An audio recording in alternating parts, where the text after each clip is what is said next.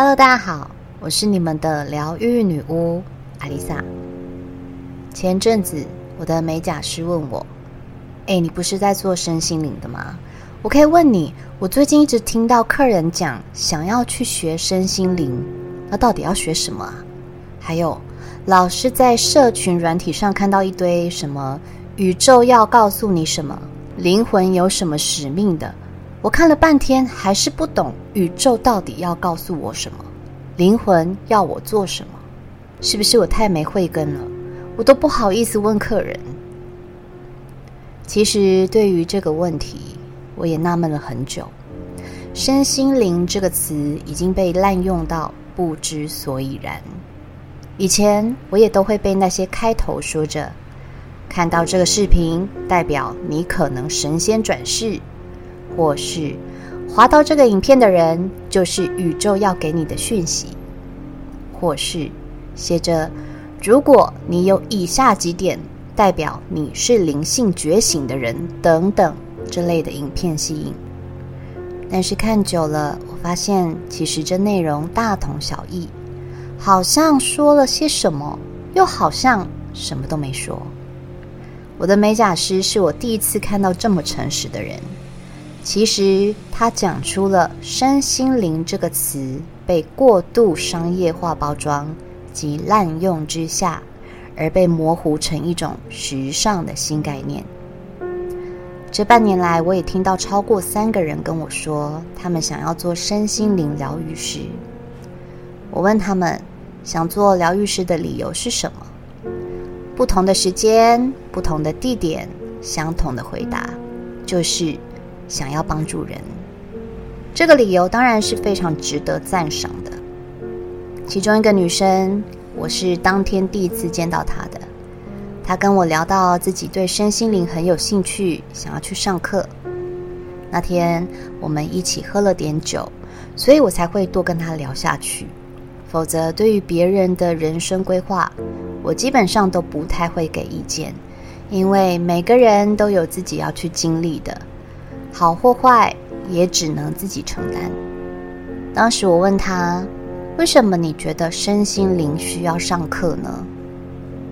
他一时语塞，说：“网络上很多课程啊，所以我想要去接触看看。”我说：“接触新的东西，学习新技能当然是很好，主要看你的目的是什么。而帮助别人这种事情，不能算是人生的目标。”因为我们的人生并不是靠帮助别人就能完整的，帮助别人带给我们的是爱的互动和交流，这是以出自于对他人的善意与同理心，对社会创造出来的贡献。这种贡献是当我们自身的身心灵都平衡之后，才有能力给予的。而不是自己脑袋还一片混沌的时候就想上身心灵的课程，而目的是帮助别人。这个前后顺序被颠倒了，就像你看到溺水的人奋不顾身跳入水里想救人一命，这时才想起自己不会游泳。但是如果你上身心灵的课程是为了想要更了解自己，疗愈自己，提升自己，这个意图就不同了。当然，也会导向不同的结果。这就是先学好游泳，看到溺水的人才有能力救人。否则，一个不会游泳的人遇到一个溺水的人，不仅救不到别人，可能连自己都会被拉进深渊里。我们都知道。自己的能量场是很宝贵的。一个内心不稳定、难以平静思考的人，连自己的情绪都很难掌控。如果没有强大的意志力，想要疗愈别人，也很容易因为对方的状态产生情绪共振，而影响到自己的情绪能量。先来说说身心灵到底在学什么？就字面上的意义，“身心灵”这个词包括了心理与身体的健康。以身来说，它代表身体层面，包括健康、运动、饮食、睡眠等等生理方面的因素，都属于在身的范畴。更广义来说，它代表了所有物质层面与生老病死。把人生着重在身这个范围上的人，往往也都能获得物质层面的成功。你们看看那些有钱人，哪个不是把身体健康当做最重要的事？没有健康的身体，怎么可能有体力获取更多的金钱？没有健康的身体，有再多钱也没命花。这可不是他们乐见的。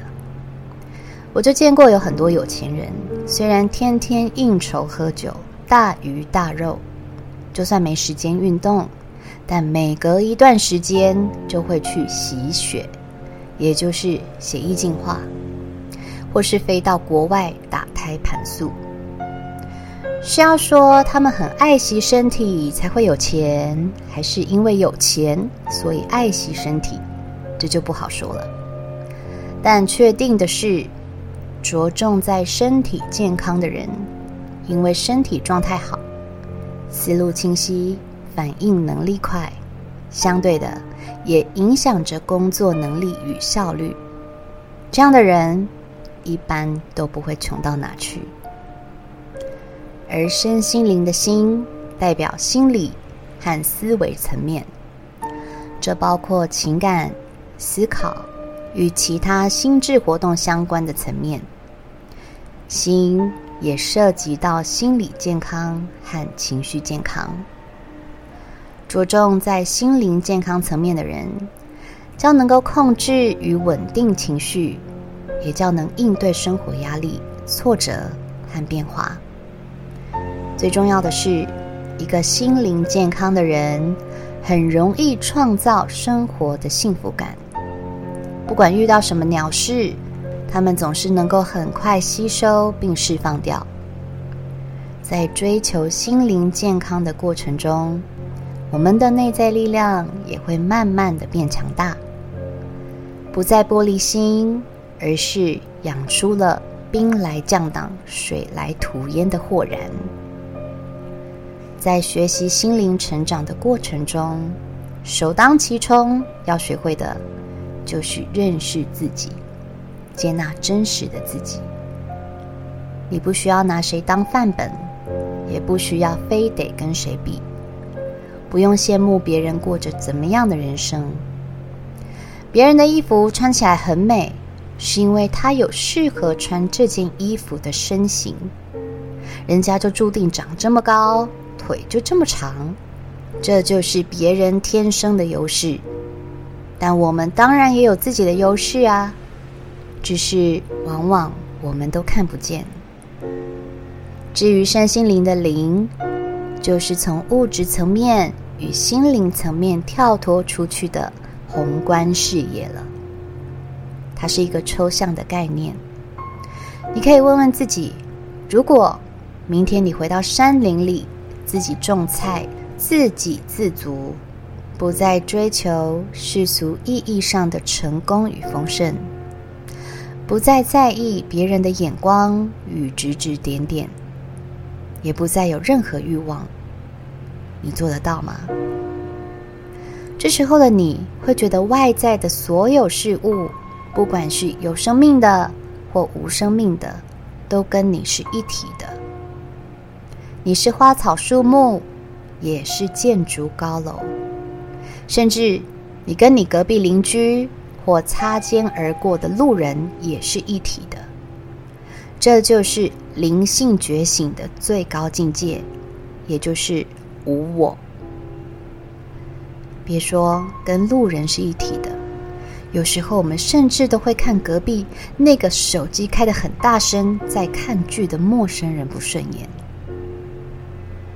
人之所以活得不快乐，一方面是执念，一方面是来自于欲望，而无我则是通过冥想和修行的过程中，体验到自我淡化，直至消失的境界。这就是我们常听到的天人合一。所以你说身心灵有这么好学吗？光是要锻炼身体，大家都宁愿当个马铃薯。但你说身心灵很难吗？其实它就是在认识自己的过程中，回归内在，而我们的内在是起点，也是终点。所有身心灵课程都离不开以下几个核心：第一，冥想静心课程；第二，情绪管理课程；第三，人际关系技巧；第四，灵性探索；第五，心灵疗愈；第六，自我觉察。第七，瑜伽和身心运动。你们仔细想想哦，除了最后一个瑜伽与运动是需要专业老师实际教学指导，其他都是我们内在力量的成长。这也就意味着，所谓身心灵的提升，就是自我疗愈的能力。既然是自我疗愈，那还需要外求吗？以正常的身体状态来说，当我们受伤，首先血小板会发挥作用，集结在受伤部位，形成血栓，停止出血。血液中的白血球会被引导到受伤部位，阻止任何潜在的感染，清除损伤组织。接着，血液中会释放出各种生长因子，这些生长因子会促进心血管的生成，也被叫做血管新生。它会提供受伤部位所需要的营养跟氧气，加速修复过程。这就是当我们身体受伤，你不需要告诉你的大脑该怎么做，它就是会自己形成的。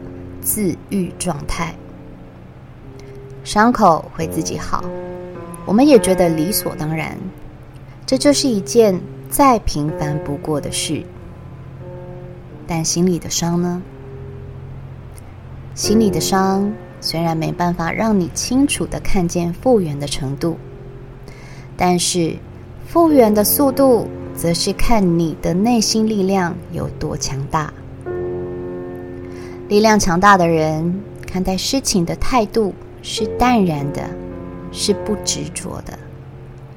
他们比一般人更容易接受现实，也能够深入自我反思，理解受伤的原因，并试图从中学到教训，在逆境中为自己创造一个成长的机会，并且避免再犯相同的错误。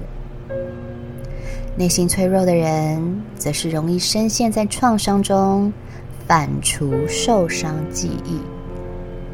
在遇到类似的问题发生时，甚至一句话、一个场景，旧伤就会复发。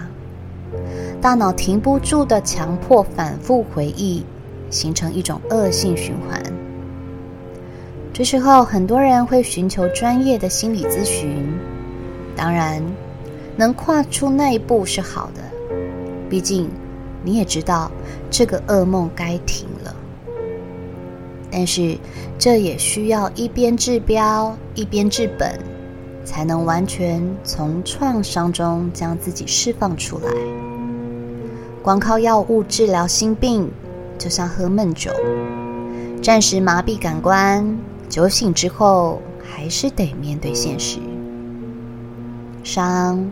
总是会好，因为只有你能真的治愈它。如何学会面对现实、疗愈创伤？去上一些心灵课程，确实是有帮助的。这些心灵课程能够帮助你在疗愈过程中找到方向。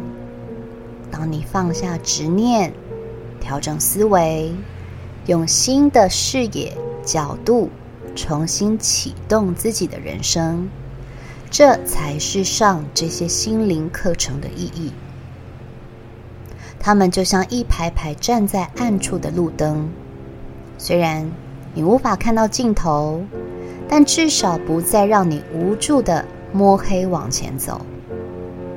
当你看清了方向，你也就不再需要路灯了，因为你终将明白，自己本身就自带光芒。即使不再需要依靠任何灵性课程，你一样可以把人生过得很好。那时候的你，已经找到了内建力量。你相信什么，就会给你带来你所相信的结论。而不是凭借任何课程或任何人。当上帝为你开了一扇窗，你总不能要求他也一并给你你所想看到的风景吧？这扇窗是要让你知道，外面的世界还很大。至于你要看到什么样的风景，就得看你自己付出了什么努力。学习心灵成长也是一样的道理。真正的佛系灵性课程是陪你丰满你的羽翼，它让你知道你不是待宰的鸡，而是一只老鹰。当你的羽翼成熟，想飞到哪里，自己决定。最可怕的是灵性课程上瘾症。不去上课，就好像自己飞不起来了；不去上课，就忘了自己是只老鹰。甚至有些灵性课程会创造你的匮乏。在当下的氛围与学员们的集体意识之下，无形之间让你觉得，原来我还有这么一个创伤，觉得自己需要被疗愈。这时候没有拿回内在力量就算了，还把力量交给了别人。就像你感觉身体不太舒服，随便找了间诊所看病，没料到医生一把脉，说你气血不通，哦，体内湿气太重，子宫太寒，哎呦，你消化系统也出问题了。本来。你也只是觉得好像有点小感冒，怎么医生说出了一堆毛病？听一听，想一想，觉得好像的确最近身体老觉得昏昏沉沉，注意力不集中，消化差，还变胖了。哎呀，原来自己有这么多问题啊！于是医生开了一堆药给你，还吩咐你定期回诊。但其实医生说的都是现代人普遍都有的毛病，他就是随便说了几个，总会中几个吧。其实这就是心理学的巴纳姆效应，又称巴南效应。所谓巴纳姆效应，指的是使用一些普通、含糊不清、广泛的形容词来描述一个人的时候。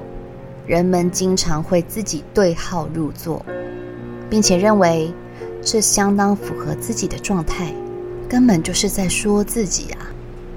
这些叙述往往是很广泛、普遍且模糊，同时也是放诸四海皆准。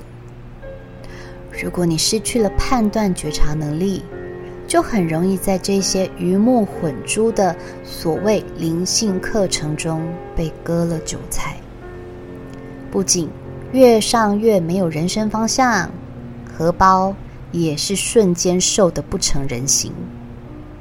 回过头想想，你真的得到疗愈了吗？你的人生真的改变了吗？还是只是自我安慰，一切正在改变？只是速度比较慢而已。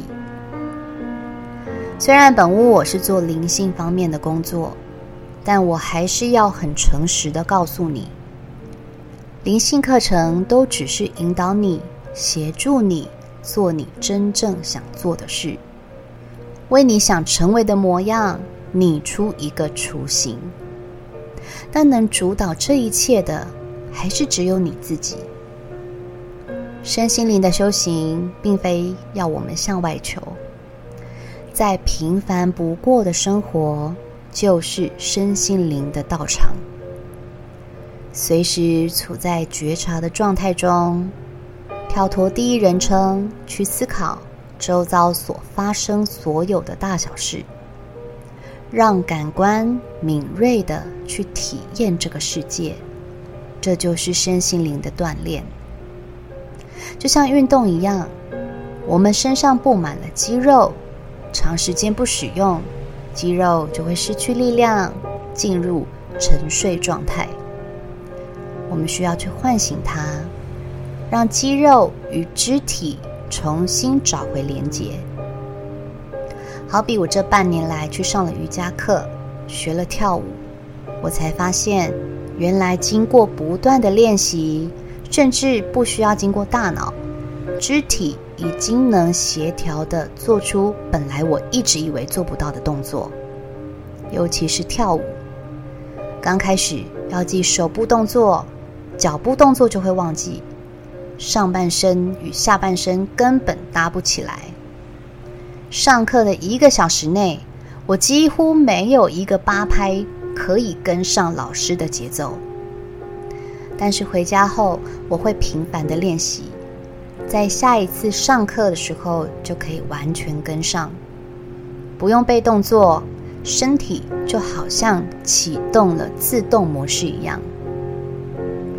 而身心灵的修炼也是一样，所有的课程都是引导你开始进入觉察的状态，但它并不是保证班，并不是上了之后就能保你人生一路直达康庄大道，而觉醒也不可能一蹴而就。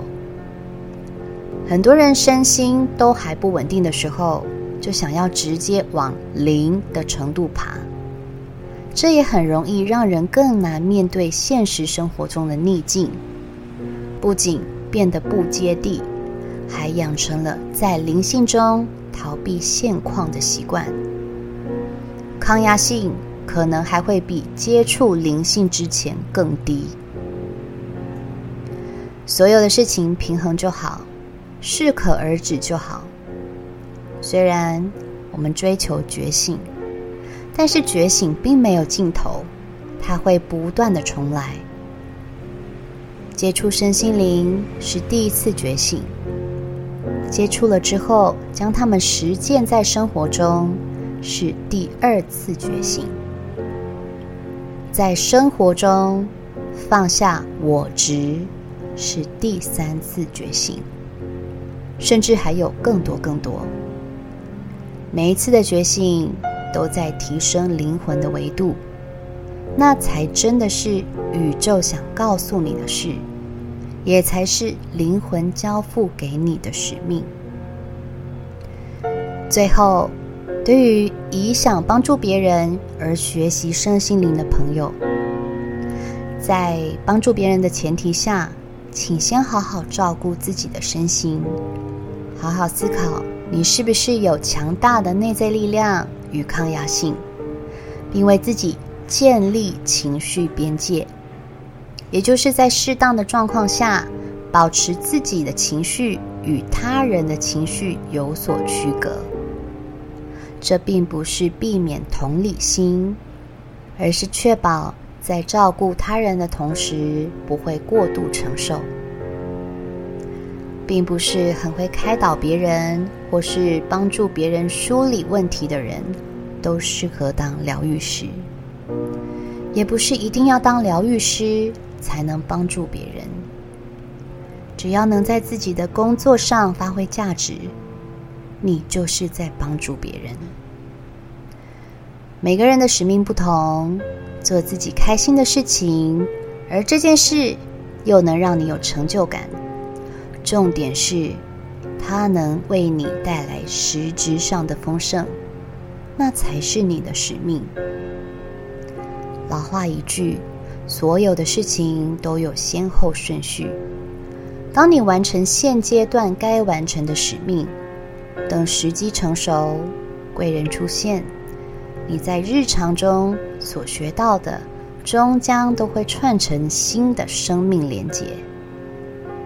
该是你的就是你的，因为命运从来不会亏待任何为人生努力的人。我是阿丽萨，我是你们的疗愈女巫，我在九又四分之三月台等你。